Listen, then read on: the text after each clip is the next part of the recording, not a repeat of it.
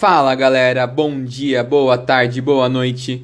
Não sei que horas que você está escutando esse podcast, mas sejam bem-vindos a mais uma edição. Essa vai ser especial, vai ser de um jeito meio diferente, né? Primeiramente apresentar o Guilherme Soares, de 22 anos e 364 dias. E aí, gente, tudo bem? Ficando mais velho amanhã e ganhei o presente do Mengão Malvadão ontem. O seu aniversário é no dia 1 de outubro, mas seu presente será no dia 27 de novembro, Suertes. Eu confio na União Florentians. E também comigo aqui tá o Luquinhas, de novo. Seja bem-vindo novamente, Luquinhas. Valeu aí pelo convite, sempre um prazer estar aqui. Não é meu aniversário, mas a Juve também deu um presentão com essa vitória em cima do Chelsea ontem. Que jogo, hein? É, Luquinhas tá todo pimpão, todo feliz que o Juventus está voltando. Alegre está encontrando um time. É, então vamos seguindo. Bom, então vamos primeiro combinar como que vai ser o podcast de hoje. Hoje vai ser no modelo mais de debate dos jogos da semana. A gente vai falar muito dos jogos da UEFA Champions League e também falar das semifinais e especular muito sobre a final da Libertadores, que tá o Mengão do Suertes. Mas primeiro anunciar para vocês que a gente fez uma parceria de divulgação com um canal chamado Tamo Junto Também, que é de um parceiro do Miller, que ele encontrou a gente, propôs uma parceria aí. Então, assim, a gente está sempre procurando crescer com o canal, então quem puder se inscrever no canal do cara é no YouTube. Tamo junto também. A gente vai fazer a divulgação também no Instagram do Febre de Futebol. E sigam ele no Instagram também, que é miller.juniormatiastejo. Então inscrevam-se aí no YouTube dele. Tamo junto aqui também. E sigam ele no Instagram. Ajuda muito a gente ter parcerias e a gente mostrar que a gente pode oferecer. É, pode oferecer para parcerias no futuro. E também trazendo só uma notícia que foi muito quente na semana antes de começar os debates. É, se você está preocupado com seu time ser rebaixado, pode ficar sabendo que mais uma vaga está ocupada. Além da vaga cativa da Chapecoense, a direção do esporte, que está completamente em crise, que foi deposta, é, jogou por cinco jogos com um jogador que já tinha feito sete jogos pelo Internacional, o Pedro Henrique e perderá de 12 a 17 pontos, além de não ter inscrito quatro jogadores no Brasileirão, que colocou no bid, mas esqueceu de inscrever na competição a tempo. Então aí uma palhaçada na diretoria do esporte. Eles sabiam, eles foram notificados de que o Pedro Henrique não poderia jogar, ainda assim jogaram cinco jogos com ele. Tem alguma coisa muito estranha nessa história. Mas o esporte também será rebaixado no Brasileirão. Então faltam só duas vagas aí para o seu time não cair, hein? É... E também parabenizar o Bragantino, que é Primeira final da história na Sul-Americana. Então vamos seguindo para Manchester City contra PSG. Bom, Manchester City contra PSG eu vou começar falando que envolve o meu time de coração, né? E bom, Manchester City que no sábado fez uma atuação assim impressionante contra o Chelsea, pegou um time com a força que tem o Chelsea e conseguiu neutralizar muito bem todos os pontos fortes do Chelsea que que assim, o Manchester City venceu por 1x0, mas que se tivesse mais alguém para fazer gol, seria também o Manchester City, porque jogou muito no sábado, que eu não esperava ter comemorado duas vitórias no sábado, mas acabei comemorando. É, e no domingo enfrentará o Liverpool fora de casa, então é uma semana bem difícil. Aí enfrentou o PSG lá na França, não fez uma partida boa, fez uma partida abaixo, teve alguns problemas na criação. Mas o que o jogo poderia ter sido completamente diferente se o Bernardo Silva não perde aquele gol inacreditável. Tem que melhorar atrás, o Cancelo ofereceu muito espaço, principalmente ao Mbappé, né, que os dois gols foram por esse lado. O Laporte não é o zagueiro titular, o Stones ainda está lesionado. Então o Manchester City está tá começando a engatar na temporada e não é uma derrota que, pra, que ligue um sinal amarelo para mim. E ainda tem a vantagem agora de enfrentar duas vezes o time teoricamente mais fraco da chave, que é o Clube Bruges, e poder sair com seis pontos. Aí, dependendo se o Leipzig não tirar nenhum ponto do PSG, joga em casa contra o PSG para tentar ganhar e garantir a primeira colocação do grupo. Então, não é o fim do mundo a vitória do PSG, que teve muitos méritos do PSG também. É... Bom, para falar do PSG, eu queria perguntar para os dois aqui: existe algum jogador no mundo que começou a temporada melhor do que o Mbappé? É, eu vou enrolar um pouco para responder essa pergunta, mas a resposta é sim. E primeiro só falando do PSG, você acha que o trio de ataque do PSG tem algum jogador destoando negativamente? Nossa, o Neymar não, ainda não começou a temporada para o Neymar. não é a mentalidade de ser melhor do mundo começar a temporada assim, fora fisicamente, não se envolvendo no jogo, se escondendo. Ele não jogou nada contra o Manchester City, perdeu o gol que depois o Gay fez um golaço no mesmo lance, né? É, agora voltando para o assunto do Mbappé, é, eu acho que o nível de futebol dele é muito bom, muito alto, mas se a gente for olhar por colaborações, eu vou, eu, talvez eu seja um pouco enviesado com essa, sim, mas minha opinião, talvez o Benzema esteja se destacando tanto quanto para mais que ele no momento. É, acho que já tem sete gols e sete assistências na, na, na Liga, acho que em, em sete ou oito jogos. Então, assim, a gente vê. Também olhando o Lewandowski, né, que acho que todo jogo faz gol, menos um jogo, né, e, e é isso. Eu fico entre Mbappé e Benzema. Lewandowski joga muito, mas esses dois caras começaram a temporada excepcionalmente bem. Luquinhas, o que, que você acha que existe alguém no mundo jogando mais que o Mbappé nesse começo de temporada? Eu acho que são realmente três candidatos fortes a terem começado a temporada como é, os melhores. Acho que destacaria também Cristiano Ronaldo, que conseguiu se readaptar bem na nova liga, né, depois de tanto tempo, um novo time, também fazendo muitos gols é, e sendo ativamente importante em várias vitórias, né? Mas com certeza o Mbappé é o grande destaque do PSG no começo da temporada e vem carregando esse ataque enquanto o entrosamento não chega, uhum. tanto com passes como com finalizações efetivas ao gol, né? É, o Mbappé está jogando muita bola, está fazendo muita diferença para o jogo. Ele armou o gol, ele fez a jogada do gol do Gay, que inclusive foi uma avenida lá ao lado esquerdo da defesa do Manchester City. Não dá para dar espaço para um, o Mbappé e deu um belíssimo passe pro Messi no segundo gol. Uma jogada de futsal muito bonita. Eu, eu achei muito bonita a jogada, mas também não dá pro Laporte deixar o Messi correndo na frente dele. Agarra, faz a falta, faz qualquer coisa, mas não deixa o Messi de frente pro Ederson. Não dá. É, mas também o meio de campo do PSG vem jogando muito bem nesse começo de temporada. E o Hakimi, que ofensivamente a gente já sabe o absurdo que ele é, defensivamente garantiu muito bem também. E o Donnarumma não fez nenhuma grande defesa, mas passou segurança, né? Suetes, o que, que você tem para agregar aí desse jogo? Do PSG, que agora tá numa situação mais tranquila, enfrentará duas vezes o Leipzig e vamos ver quantos pontos você vai fazer. É, cara, a gente se destacou esse meio campo, né? A gente vê o Gueye, que foi um jogador que chegou faz umas duas temporadas com certa expectativa, né? E nunca tinha entregado tanto que ele tinha entregado na Premier League antes. Aí parece que essa temporada ele tá jogando no nível bem maior do que as outras.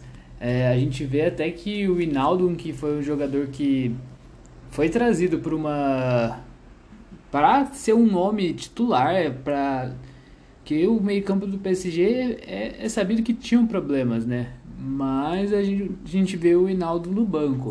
Além disso, né, o Ander Herrera também está jogando muito bem, fazendo gols até.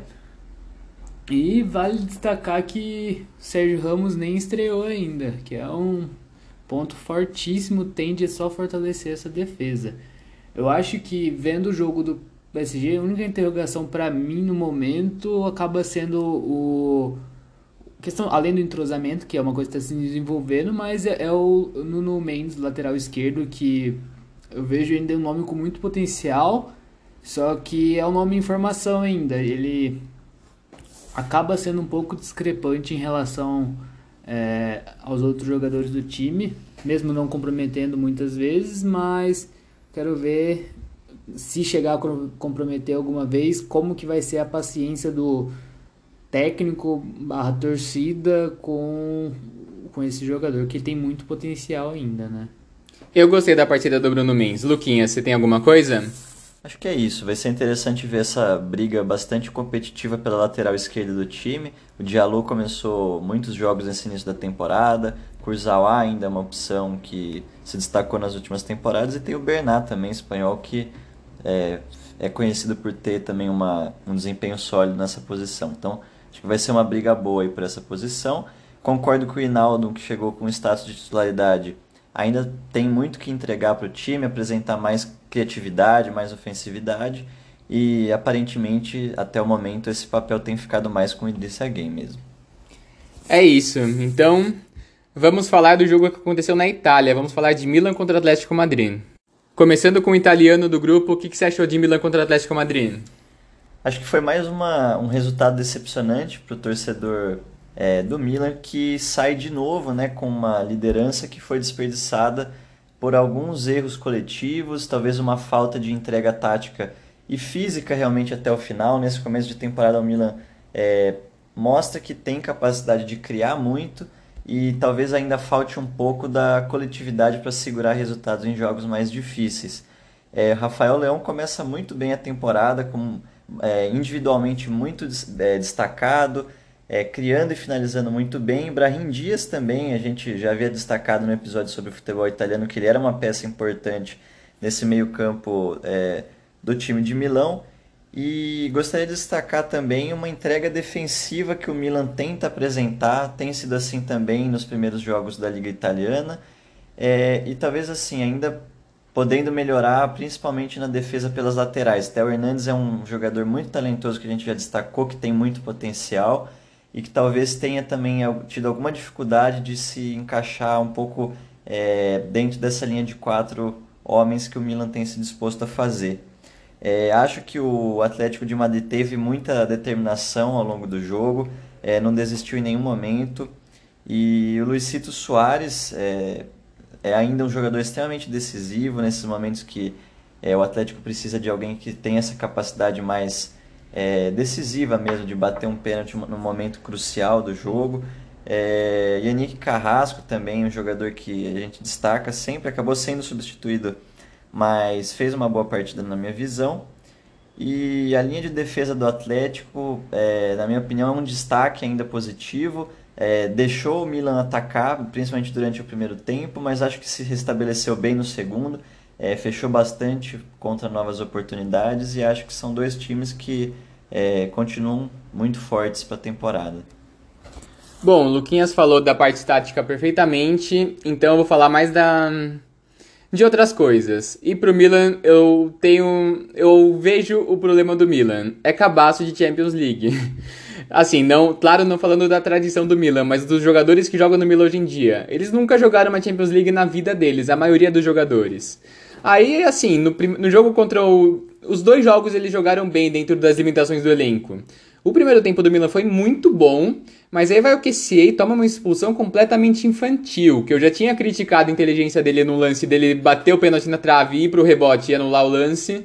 Agora ele toma uma expulsão completamente imbecil, faz uma falta no meio de campo em que ele estava sem a bola e acaba tomando. E já tinha cartão amarelo, toma o segundo, é expulso e compromete tudo o que o time tinha feito. O time vinha jogando muito bem, Brian Dias muito participativo, Anti Rebic jogando muito nesse começo de temporada e o Rafael nem se fala, ainda quase fez um gol antológico de bicicleta, tava impedido de não valer, mas ia ser um gol muito lindo.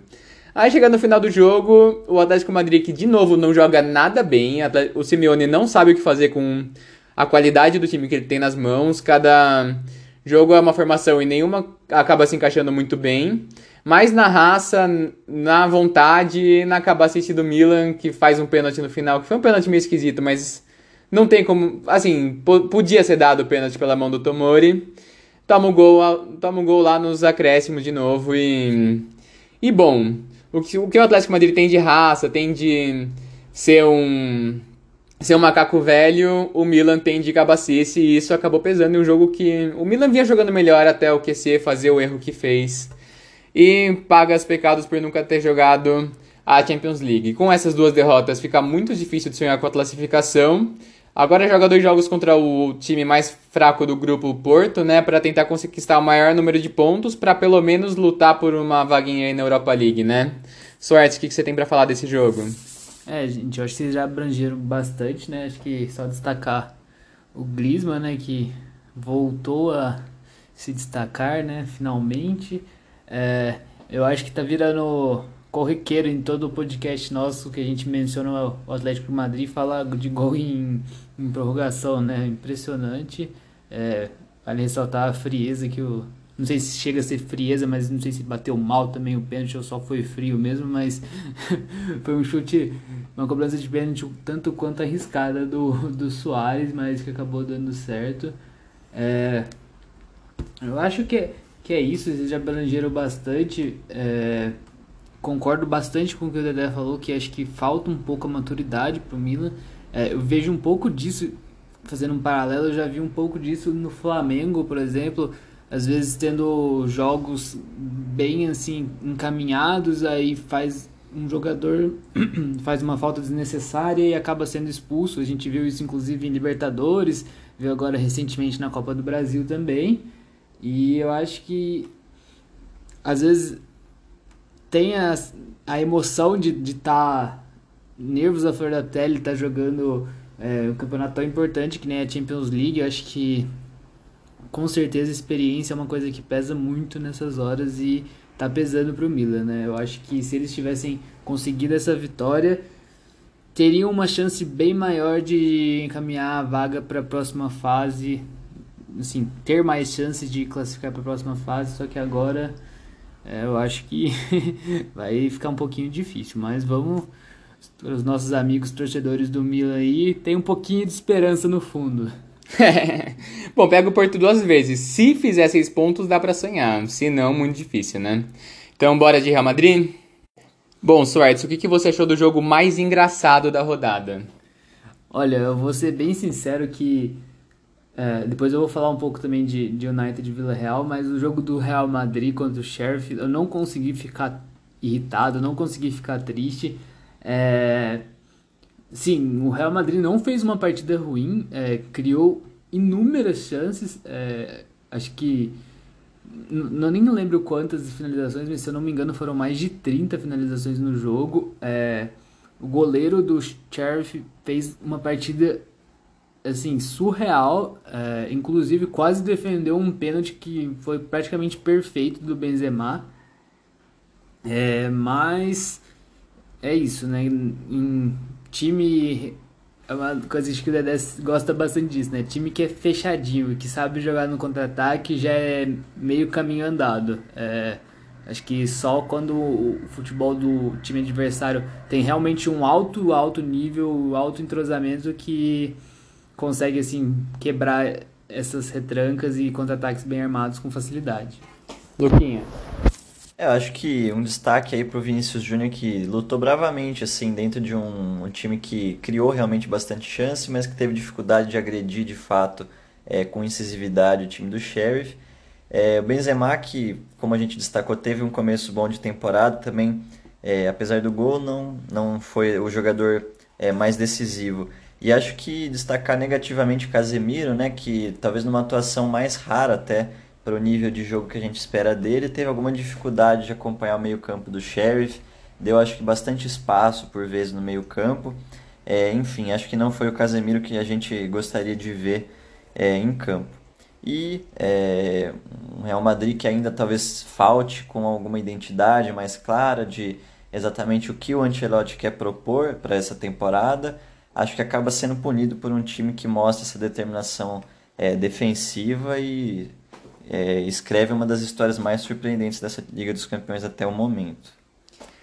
Eu sou um pouquinho mais duro. Eu não acho que dá para um time do nível do Real Madrid perder em casa para um time da Moldávia. Não tem condições. Pode estar com o time reserva que não dá para perder para um time que assim o, o time inteiro deve receber menos do que o Benzema recebe. É, vejam o segundo gol do Sheriff, que foi um gol antológico, assim, foi um gol maravilhoso, foi o gol mais bonito dessa rodada é, dessa semana, eu diria, pensando em todos os campeonatos. E, e bom, não tem uhum. condições, não tem condições. É, não tinha condições o Shakhtar perdeu. O time da Ucrânia perdeu para o time da Moldávia, que é uma das piores federações aí na Europa. Agora, o Real Madrid perder em casa para o Sheriff, eu não, eu não acho perdoável. Eu, eu não vejo. Assim como eu acho que o Borussia tem que ir melhor do que o Ajax, isso é muito. Na verdade, isso é muito pior. Um time, o time do tamanho do Real Madrid com três Champions League perder pro Sheriff em casa, pelo amor de Deus. Eu sou um pouco mais duro nesse ponto, mas enfim. A análise do jogo vocês já ouviram, eu só vim cornetar mesmo. é, aí, só para dar uma fechada, na terça-feira, o Leipzig vem em crise, né? Perdeu em casa para o Bruges e se complicou muito na classificação e vai ter que brigar para sonhar por uma Liga Europa, né? Porque o Leipzig está com zero pontos, o Bruges já está com quatro. Então, sinal vermelho ligado no Leipzig, que se a, a gente pensava que talvez pudesse cornetar o Manchester City ou o PSG, Manchester City e o PSG já estão praticamente na próxima fase, né? É, bom, Liverpool jogou muito bem contra o Porto. Suertes quer falar alguma coisa desse jogo? Cara, é, acho que tem que destacar nosso queridíssimo Mohamed Salah, né, que mais uma vez jogou muito bem, fez dois gols, sempre muito decisivo. É, eu e o André já andamos comentando bastante isso, achamos que Salah talvez seja um dos jogadores mais underrated do, assim, do mundo. Tudo bem que ele é um jogador bem valorizado, principalmente no, na Inglaterra, mas vendo ele fora aqui, é, não é um jogador muitas vezes falado e para mim é impressionante o que ele faz. Ele é um jogador que nem é centroavante e sempre briga a artilharia de tudo. É, acho que temos que exaltar também o, o Firmino, né, que voltou fazendo dois gols, e o Curtis Jones, que mais uma vez jogou muito bem, participando ativamente das jogadas do gol, né? É, o Liverpool se mostrando muito forte, né? É, lembrando o Liverpool de algumas temporadas atrás, acho que, como também comentamos no podcast de Premier League, é, a presença do Van Dijk acho que faz o time realmente mudar de patamar e até melhorar ofensivamente, né? Porque eu acho que fica mais seguro defensivamente e a partir disso consegue se desenvolver melhor durante o jogo.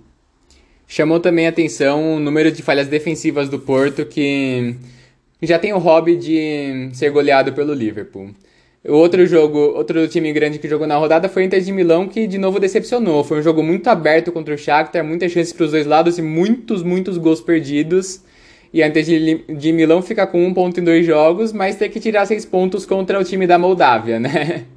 Luquinhas, você tem alguma coisa para falar desse jogo? Acho que, como você comentou, um jogo onde ambos os times pecaram muito na, no terço final do campo. É, Lautaro Martins com uma partida bastante abaixo da média dele também até para os últimos jogos. É, dizer com muita dificuldade de se posicionar e acho que isso ficou muito claro, é, principalmente no segundo tempo. E o meio-campo que a Inter tentou povoar tanto acabou batendo de cara com o meio-campo do Shakhtar e o jogo ficou muito truncado nesse meio do campo. É, na, nas laterais, o Pedrinho, inclusive, tentou fazer alguma certa diferença, mas acho que o destaque ficou para as defesas e muitas chances perdidas, como você comentou.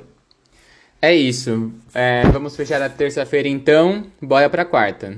Bom, vamos falar agora do jogo que fez a semana do Luquinhas, Juventus contra Chelsea. Eu também tenho uma pergunta antes de passar a bola para você. Juventus venceu três jogos seguidos, que foi três das quatro vitórias que teve na temporada. outra foi contra o Malmo, um time da Noruega. Que foram os três jogos em que o Chiesa jogou de titular. Qual é a influência disso? Sem dúvida, eu diria que é o jogador mais sólido ofensivamente da Juventus nessa temporada. É, vejo ele, é, até conversávamos anteriormente, atualmente como o melhor jogador desse, desse ataque da Juventus, inclusive superior ao Dybala, e acho que é por ele que vai passar a grande parte das ambições da Juventus nessa temporada.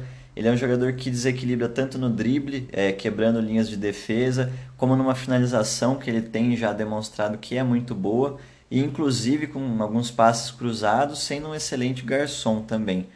Então, é, acho que ele é sim a peça mais importante para a Juventus conseguir retomar uma boa fase.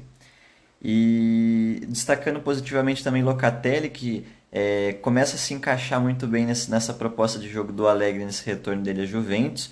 É, parte da, do sucesso nesses últimos três jogos foi também uma, uma certa estabilidade que ele deu, tanto de criatividade como também defensivamente ele se dedicou muito. É, acho que o Bernardeschi é um jogador que oferece poucos recursos muitas vezes à, Juventus, mas fez uma boa partida e acho que tem que ser destacado positivamente. É, queria também comentar que o Alexandre, sob a tutela do Alegre, parece já ser outro jogador, tanto defensivamente como no apoio ofensivo, e que Delite e Bonucci, se continuarem com essa parceria, promete ser uma zaga a ser assistida ao longo da temporada.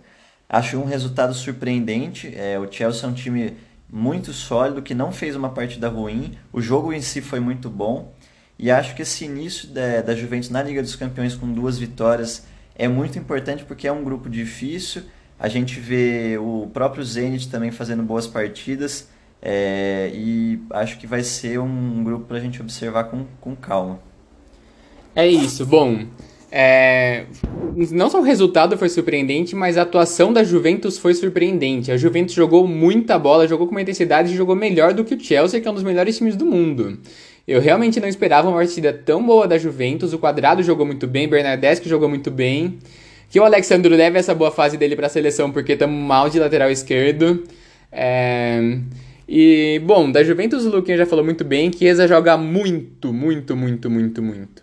E vou falar mais do Chelsea, né? O Chelsea que veio bem desfalcado para a partida, o Kanté tá com Covid, o Reece James se machucou no jogo contra o Manchester. E o Reece James, ah, o Reece James se machucou no jogo contra o Manchester e o Mount está machucado. Então o Chelsea teve três desfalques aí de jogadores titulares e fez uma partida boa, mas dentro do que o Chelsea pode fazer, abaixo, né? O Chelsea já produziu muito mais, criou poucas chances de gol e também por muito mérito da Juventus. Então assim, como o Manchester City não fez uma boa partida boa nesse, nesse meio de semana, mas também compromete pouco porque agora vai pegar duas vezes seguidas o Malmo, né? Aí pode somar seis pontos, ficar com nove, ver a, ocasionalmente Juventus e o Zenit perdendo ponto uma para outra e ficar numa situação bem tranquila no grupo. É, mas o Juventus jogou muita bola. Soares, tem mais alguma coisa que você queira adicionar desse jogo? É, eu queria fazer uma pergunta pro Luquinhas. É, sei que acompanha mais o Juventus. Como que tá o Kulusevski, aquele ponta? Porque ele foi um jogador que começou se destacando bastante e hoje eu tô vendo ele acabando sendo preterido até pelo Bernardeschi. Ele caiu o nível, teve alguma lesão, alguma coisa assim? Ah, uma boa pergunta. O Kulusevski é um jogador que chegou realmente com, é, até pela idade, pelo desempenho que ele teve, como uma promessa, né? Eu acho que na verdade ele nunca conseguiu assim realmente encontrar um espaço dele muito claramente. Ele é, a princípio seria esse jogador para jogar um pouco mais pelo lado, trazer a bola pelo meio e também apresentar um pouco mais de versatilidade quando jogado é, mais pelo centro. E acho que talvez ele não conseguiu encontrar até agora, principalmente dentro do futebol italiano, uma fase que é, fizesse com que ele fosse um jogador que começasse partidas, principalmente na temporada passada com o Cristiano Ronaldo sempre presente e o Chiesa é, se tornando um regular a partir principalmente da segunda metade a última vaga ficou sempre, é, acabava sendo mais do Morata e ele uhum. se tornou esse jogador que entrava mais na reta final, também não conseguiu marcar muitos gols. E acho que agora, sem o Cristiano, com uma vaga um pouco mais aberta, ele começa sendo realmente preterido é, pelo Bernardeschi. É, fez uma partida é, regular no, no último jogo do italiano, mas acho que ainda tem muito o que apresentar. Ele precisa se tornar um jogador que é, se apresenta mais para receber a bola e finaliza, acho que um pouco mais do que ele tem sido feito.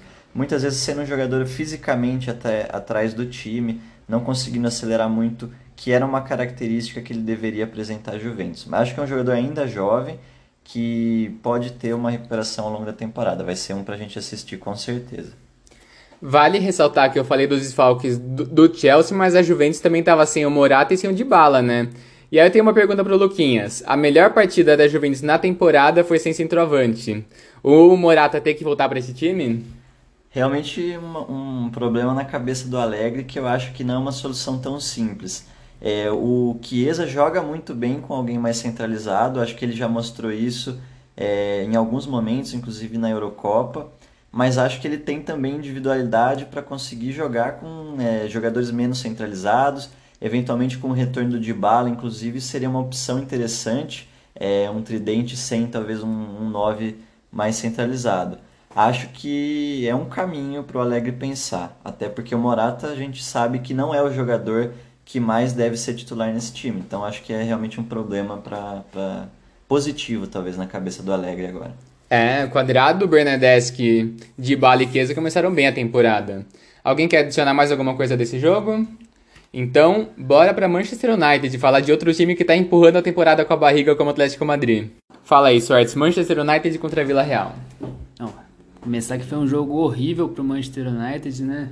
Jogou muito mal, principalmente o primeiro tempo, fez o primeiro tempo vergonhoso.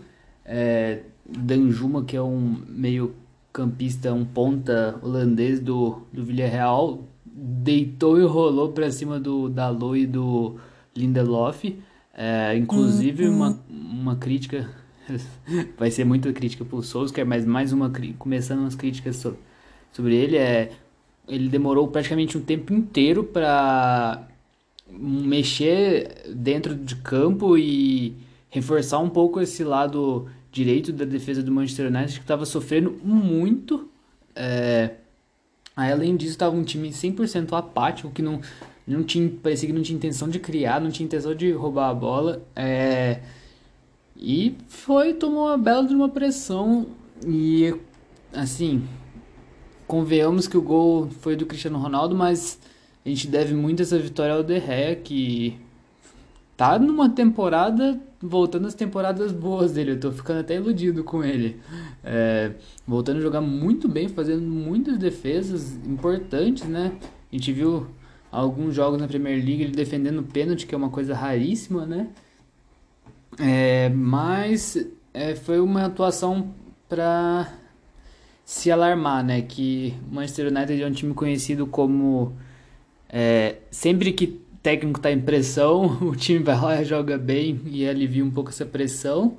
Dessa vez, uhum. é, apesar dessa pressão vir mais de, de fora da própria Inglaterra do que dos torcedores do United, é, evidentemente Solskjaer estava com um certo grau de pressão e mesmo assim o time não conseguiu corresponder em campo, foi só tomar o gol e que começou a jogar bem melhor, né? É, aí temos que exaltar, né, a entrada do Cavani que entrou muito bem, assim. Eu acho que a raça que estava faltando no time foi o que ele proporcionou, era impressionante tanto que ele estava se dedicando em campo. É, temos que é, parabenizar também o Lingard, que deu um passe bem esperto né, na jogada do gol da vitória do, do, do gol do Ronaldo. E o poder de decisão do Papai Cris é simplesmente impressionante. Uhum. Ele é muito diferenciado e Pode tirar o Lingard, pode deixar colocar o Lingard em campo, só não pode tirar o papai, né? Não, é sem condições tirar o papai, mas o, o Lingard, eu já defendi ele outras vezes aqui, ele é um jogador que cresceu muito, principalmente uma temporada pra cá e, e as críticas, tudo bem que errou no, primeiro jogo da Champions, recebeu críticas, mas ele é um jogador que tem muito a agregar para o time do United. É, gostaria de fazer uma crítica também a um jogador que eu sou fã, mas jogou muito mal, que foi o Bruno Fernandes. Ele simplesmente não acertou absolutamente nada, errou todas as jogadas que tentou. É, o Pogba acabou jogando um pouco tanto quanto meio recuado ontem. É, mostrou não entrega tanto quanto ele consegue entregar normalmente, né? E o Sancho também é outro jogador que claramente acho que tá faltando um pouco de confiança, tá faltando partir mais para cima, tá fazendo um joguinho muito político, é, somente tenta um drible e toca pro lado, não tá tentando... A gente não vê o Sancho fazendo as jogadas incisivas que a gente via é, ele fazendo muito no Borussia, que ele era... O grande destaque dele é realmente dribles e assistências, e isso tá faltando bastante. O Greenwood decaiu depois do começo da temporada bom?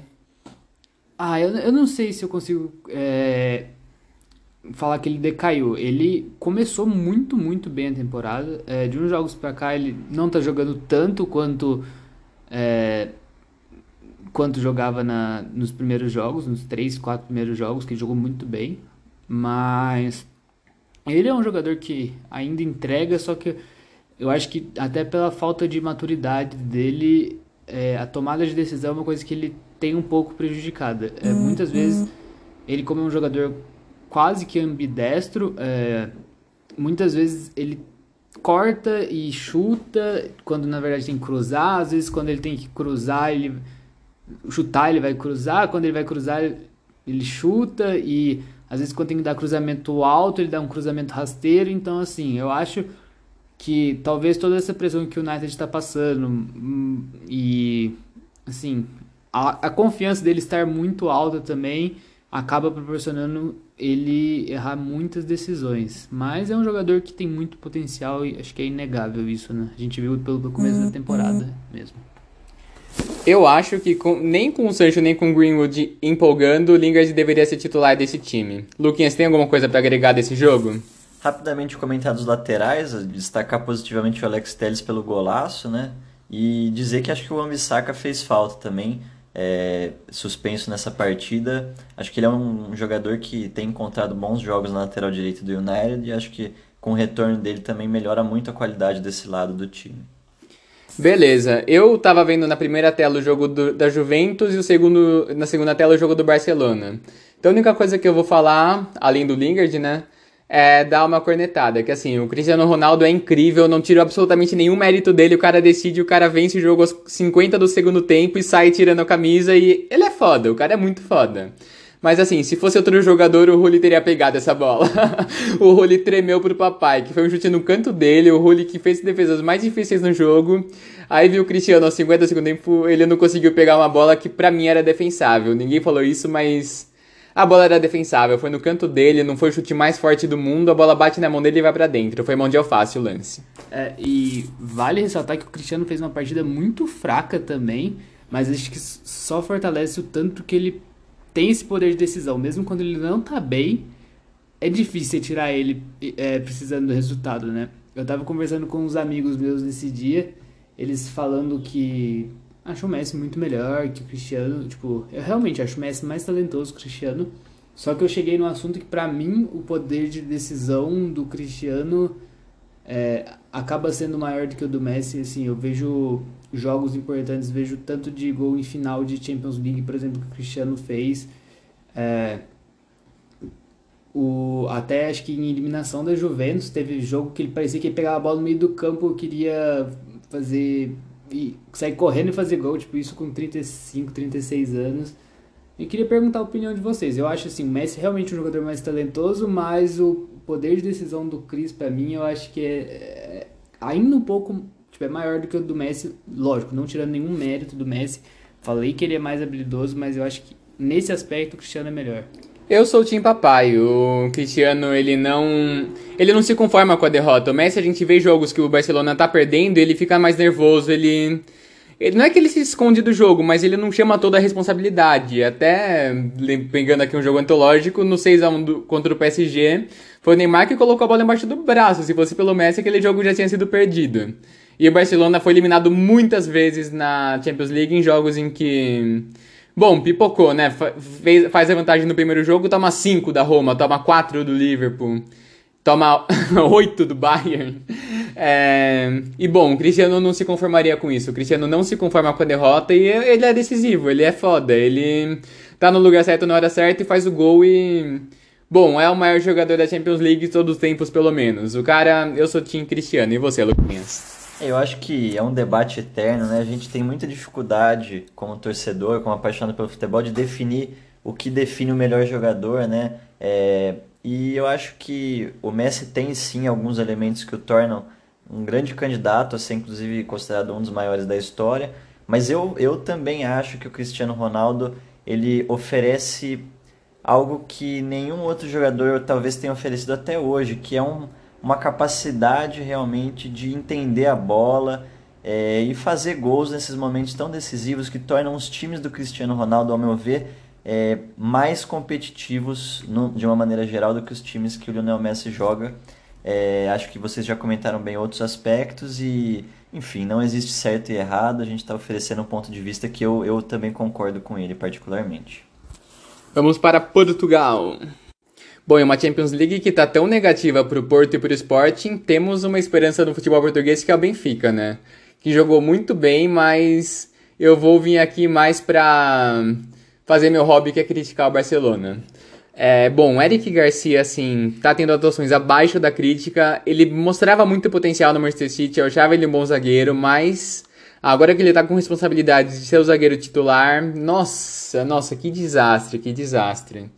Pra, e para mim, o único destaque positivo é um outro zagueiro. O Araújo é um jogador que ele também não se conforma, ele vai atrás, ele luta, ele, ele é um zagueiro uruguaio com aquele sangue uruguaio de assim, brigar por todas as bolas, lutar até o último segundo, joga muito bem. E também vem decidindo jogos pro Barcelona. Ele vem fazendo gols, ele vem sendo um jogador muito perigoso até no ataque, porque o ataque não resolve, né? Outra partida vergonhosa de Luke de Jong, perdeu vários gols e é um jogador muito, muito, muito abaixo do nível que o Barcelona precisa. Bom, e não dá mais para ter Koeman como treinador, né? Ele tomou decisões muito erradas nas janela de transferências e ele reclama do time que tem, mas o, Bar o Barcelona, mesmo com o time que tem, não é para tomar 3 a 0 do Benfica, não é para empatar com Granada, com Cádiz, para estar tá tão mal no Campeonato Espanhol. E a Champions League ficar muito esperto, ter que vencer. Não existe outra opção se não, se não vencer as duas partidas contra o Dinamo Kiev, pegar o Benfica e vencer para ter alguma chance de classificação. Porque o Benfica já tá com seis pontos e, bom, Barcelona pegando o Bayern na Alemanha, tá com quatro, desculpa, ele empatou com o Dinamo Kiev. É, mas mesmo assim, o Benfica tá com quatro pontos e, bom, quando pegar o Bayern na Alemanha, a gente já sabe que o prognóstico é bem ruim. Luquinhas, o que, que, você achou do jogo? Eu acho que o Barcelona é, colhe o que planta nessa, nessas últimas janelas de transferência, decisões é, que refletem também uma, um conflito político interno é, que a gente nunca quer ver em nenhum time, principalmente do porte do Barcelona, né? Acho que é a pior fase dos últimos 15 anos do, do clube catalão e que, como o André destacou, Luke de Jong, um jogador abaixo do, do potencial que o Barcelona precisa, acho que o Barcelona está cheio desses jogadores atualmente. Eric Garcia realmente numa fase péssima e um time que tem muita dificuldade de criar qualquer tipo de chance. Talvez foi a posse de bola mais vazia dessa rodada. É, teve acho que quase 60% de posse de bola com uma finalização ao gol é, contra seis do Vila Real. Do Benfica. do Benfica, que realmente faz uma partida dinâmica, uma partida aproveitando as chances que teve. E assim, a gente é, espera que o Barcelona tome decisões melhores para tentar se recuperar. Agora num grupo que está extremamente embolado realmente com esses resultados e fica difícil ter grandes ambições de dar continuidade a essa luta pela Champions League. Sussis. É, tem que dar parabéns aqui pro meu querido Jorge Jesus, né? É, um excelente resultado contra um Barça que não é mais o Barça, né? Acho que pelo fato de do atacante titular ser o Luke De Jong, a gente já pode ver que tem, tem alguma coisa errada. Se não fosse o Luke De Jong também, provavelmente seria Bryce White se não tivesse machucado. É, a gente vê agora que o Agüero, apesar das lesões, é, é um cara que tende a acrescentar bastante, né? Que sei que é, gosta bastante dele. É, eu queria exaltar também o Darwin Nunes, né? Um jogador muito novo, inclusive já chegou a ser cogitado no próprio Barcelona. É, depois de ter chegado no, ben, no Benfica, um jogador é, uruguaio também com muito potencial e será que ele vai ser um futuro Soares ou um Cavani? É, aí tem que ver, né? Mas, tá jogando muita bola. É, tá jogando muito bem. Se eu não me engano, ele chegou. Foi essa temporada ou temporada passada, mas faz um tempinho já, mas ele não estava entregando tanto que esperavam e agora ele começou a entregar essa temporada é, bastante e vem jogando muito bem. Vale ressaltar que o Benfica, depois de um 2020 muito ruim, não só venceu o Barcelona, como está 100% no Campeonato Português, 7 jogos, 7 vitórias. É, é, temos que falar também do Lucas Veríssimo, né, que tá jogando muito bem, ganhou sua vaga na seleção brasileira, é, já ganhou atleta do mês, mês passado, se eu não me engano, no Campeonato Português e salvou um gol ontem também, né? E vem jogando muito bem. Bom, fechando a quarta-feira aqui rapidinho, o Zenit jogou muito bem, venceu por 4 a 0 o Malmo e vai ser dois jogos promissores contra a Juventus, né? Vão ser dois jogos bem legais de assistir. O Atalanta fez a lição de casa, venceu o Young Boys, ao contrário de certos times aí.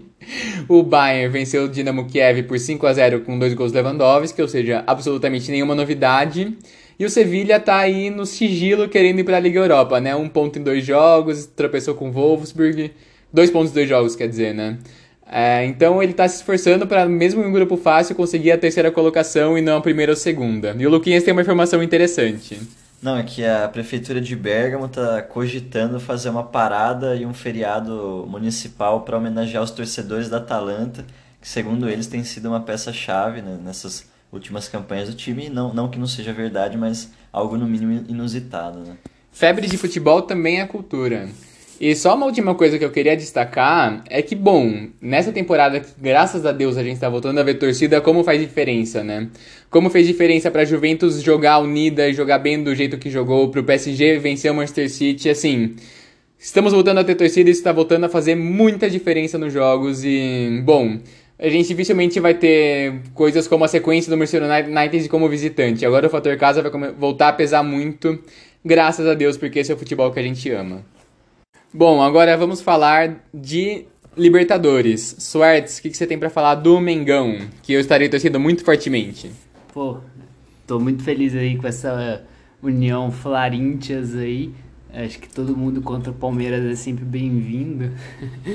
Espero que os palmeirenses que estejam assistindo não fiquem bravos com isso, mas é, é uma grande rivalidade né, que se estabeleceu Flamengo e Palmeiras nos últimos anos. Inclusive, Palmeiras acho que é um dos times que eu acabo menos gostando, acho que principalmente por ser um grande rival nosso. Mas falando mais agora do Flamengo, né, veio de dois jogos contra o Barcelona de Guayaquil, os dois ganhos de 2 a 0 e os dois com dois gols do Bruno Henrique, né? É, acho que claramente podemos dizer que o grande destaque acabou sendo ele, mas foram dois jogos que acabaram mostrando coisas que o Flamengo tem para melhorar. Eu acho que apesar de não ter tomado gol em nenhum dos jogos, não foi um time 100% seguro é, defensivamente. Nos dois jogos, é, foi necessário defesas incríveis, incríveis, incríveis do Diego Alves. Inclusive, o quanto ele está jogando é impressionante. Está jogando muito bem de novo. É, apesar de não estar com confiança nenhuma jogando com os pés, ele está jogando muito bem.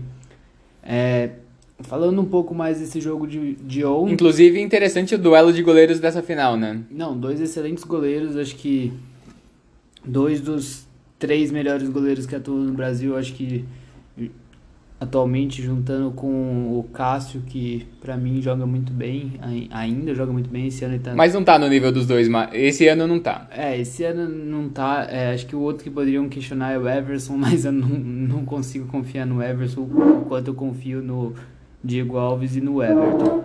É, mas o Flamengo no jogo de ontem, né, foi acho que primeira vez com a nova escalação ideal, que é com a entrada do Davi Luiz, do Andréas Pereira e com todo aquele ataque que todo mundo já conhece, né?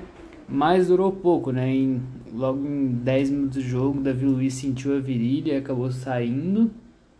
É, e eu acho que isso é outra coisa que fica de alarme para essa final que vai ser daqui praticamente dois meses.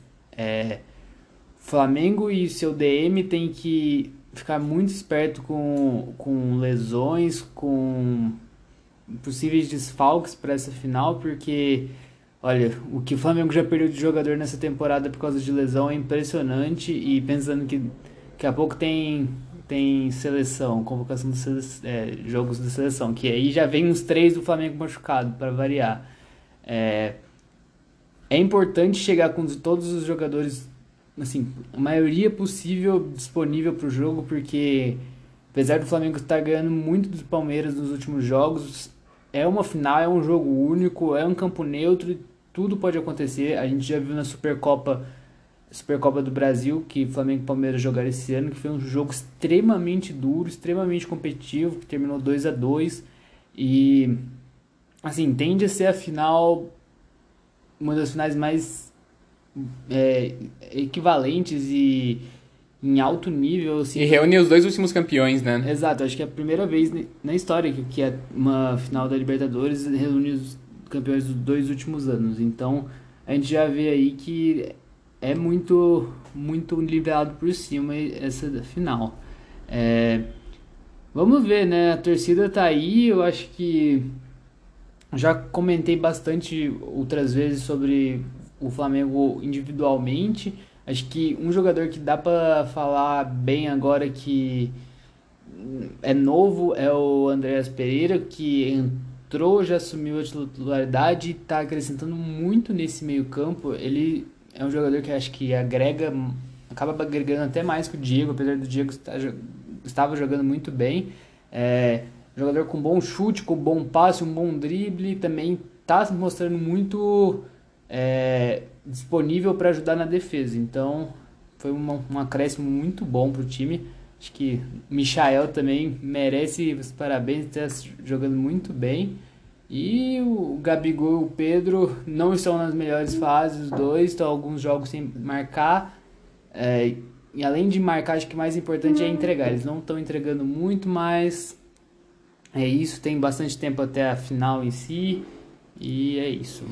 O Palmeiras, que é a vítima preferida do Gabigol com a camisa do Flamengo, né? Vale lembrar. Eu também queria Primeiro, falar que eu aprendi que eu preciso ser um pouco menos mão de vaca, porque eu critiquei o dinheiro que o Chelsea estava gastando com o Lukaku, porque eu achava que o Chelsea já estava bem sem ele, e a gente está vendo no que deu. Eu critiquei o, o Flamengo contratando o Andreas Pereira, porque já estava bem na posição, mas agora está bem melhor, porque o Andreas Pereira está jogando muita bola. Tudo bem que vai voltar o empréstimo para o Manchester United, mas vamos ver se ele vai conseguir cavar uma vaguinha para 2022, né? Na Copa do Mundo. É, e também ressaltar que o Barcelona de Guayaquil não é um time bobo, não é o Olímpia. É um time organizado, é um time que tem um bom. que tem uma boa organização, não é à toa que, que se acostumou a chegar longe na Libertadores. Não é um time do nível do Flamengo, do nível do Galo, do nível do Palmeiras, mas é um bom time e que, bom, é, tem, o Flamengo tem bastante méritos em eliminar o Barcelona de Guayaquil com o placar que eliminou.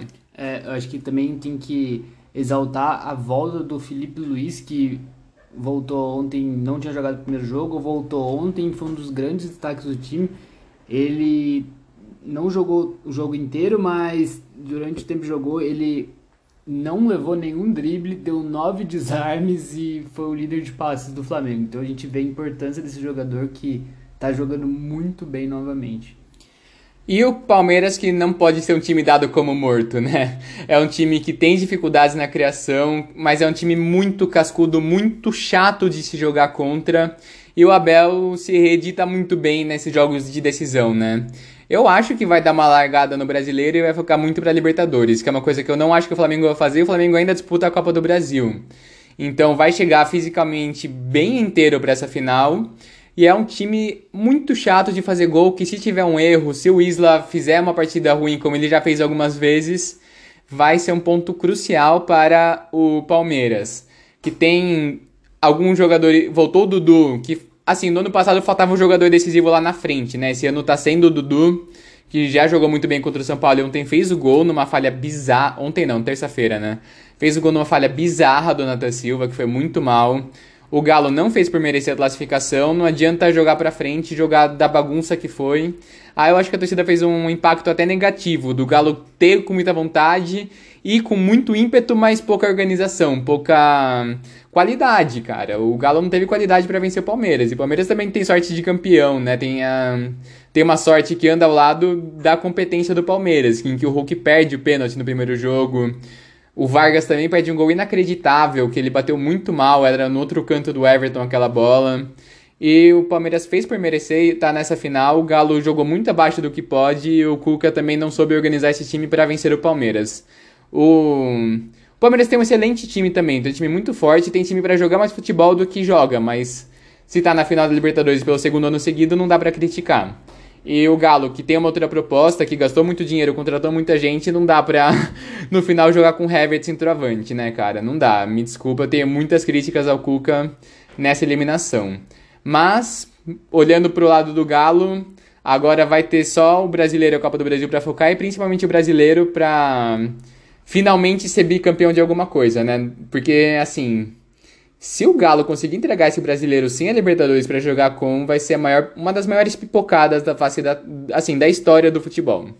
Luquinha, você tem alguma coisa para acrescentar dessa finalíssima da Libertadores? Eu acho que os três times brasileiros que a gente comentou da, da Libertadores até agora são muito tecnicamente competitivos. É, num confronto direto é muito difícil prever quem vai ganhar. Acho que o Atlético perdeu porque faltou realmente assim decisividade. O Hulk não conseguiu ser o que o Dudu foi para o Palmeiras, o que o Bruno Henrique tem sido para o Flamengo. Acho que o Natan Silva realmente fez um esforço adicional nessa partida. Realmente foi um vexame. E acho que é a primeira grande desilusão do Galo, né, com esse, esse, essa equipe tão talentosa, tendo ainda, como você destacou, Copa do Brasil e Campeonato Brasileiro para tentar alguma coisa. Entre Palmeiras e Flamengo, acho que realmente é um confronto aberto. Uma decisão dessas dificilmente tem favorito. Acho que o Felipe Melo está realmente fazendo alguns jogos onde ele conseguiu recobrar um papel de liderança. É, e acho que isso sempre ajuda o time nessa reta final. E o Dudu sendo realmente esse jogador que o Palmeiras talvez não tivesse na, na última temporada, por exemplo. Acho que foi um jogo bastante aberto, dois goleiros muito competentes, duas linhas de defesa muito boas. Acho que vai ser realmente uma exibição de quem conseguir criar mais chances. E como vocês comentaram, temos quase dois meses inteiros até esse jogo, então muita coisa pode acontecer e mudar até lá também. Eu acho que mais do que criar mais chances é cometer menos erros, porque o Palmeiras vai fazer um jogo de muita atenção, provavelmente, de muita defesa, de muito jogar no erro do adversário. E se o Palmeiras errar na marcação tomar o gol, vai ficar muito difícil. Mas se o Flamengo errar em algum lance e o Palmeiras fizer o gol, vai ser muito difícil para o Flamengo escalar de volta no placar. Eu coloco o Flamengo ligeiramente como favorito, mas não dá para subestimar o Palmeiras de Abel Ferreira pelo segundo ano consecutivo na, na final da Libertadores. É, inclusive, é, agora é uma crítica às pessoas que criticam o Abel. Eu tenho sérios pensamentos que se o Palmeiras fosse eliminado dessa Libertadores, o Abel tinha grande. Não sei se chegaria a ser demitido, mas que a pressão sobre ele ficaria enorme e é um tanto quanto bizarro, né? O cara chegando na final de duas Libertadores seguidas. É, se mudasse esse resultado, provavelmente tipo, estaria toda a pressão. Então aí fica uma crítica às pessoas que criticam tanto a, a falta de. Tipo, que defendem tanto a troca de treinadores, né? Então, só essa reflexão aí. A mídia preza muito por um futebol ofensivo, sendo que tem várias outras maneiras de se jogar futebol. É, bom, tem algum, mais alguma coisa para adicionar da Libertadores? Não, acho que é isso. Bom, então sigam lá o nosso colega, a gente vai fazer a divulgação no nosso Instagram. O canal do YouTube, que é o mais importante vocês se inscreverem, é o Tamo Junto Aí, que é de um cara chamado Miller. Miller, M-U-L-L-E-E-R. ER, que é um canal que tem conteúdo de Fórmula 1, tem conteúdo de futebol e tem muitas coisas variadas, assim. Ele é de Votorantim, que é do lado de Sorocaba, então ele faz vários passeios por lá. É um canal bem legal, sugiro darem uma olhada e se inscreverem no canal. É, sigam o nosso Instagram também, febre underline de underline futebol. E por hoje é só, foi um prazer ter vocês dois aqui. Falou, Suertes. Falou, até mais, foi um prazer. Obrigado de novo, Luquinhas. Sempre muito bom ter você aqui com a gente. Sempre bem-vindo, Luquinhas. Muito obrigado pela participação de novo. Abraço. Abraço a todos, muito obrigado pelo convite. Tamo junto e parabéns pro Gui amanhã, hein? É isso.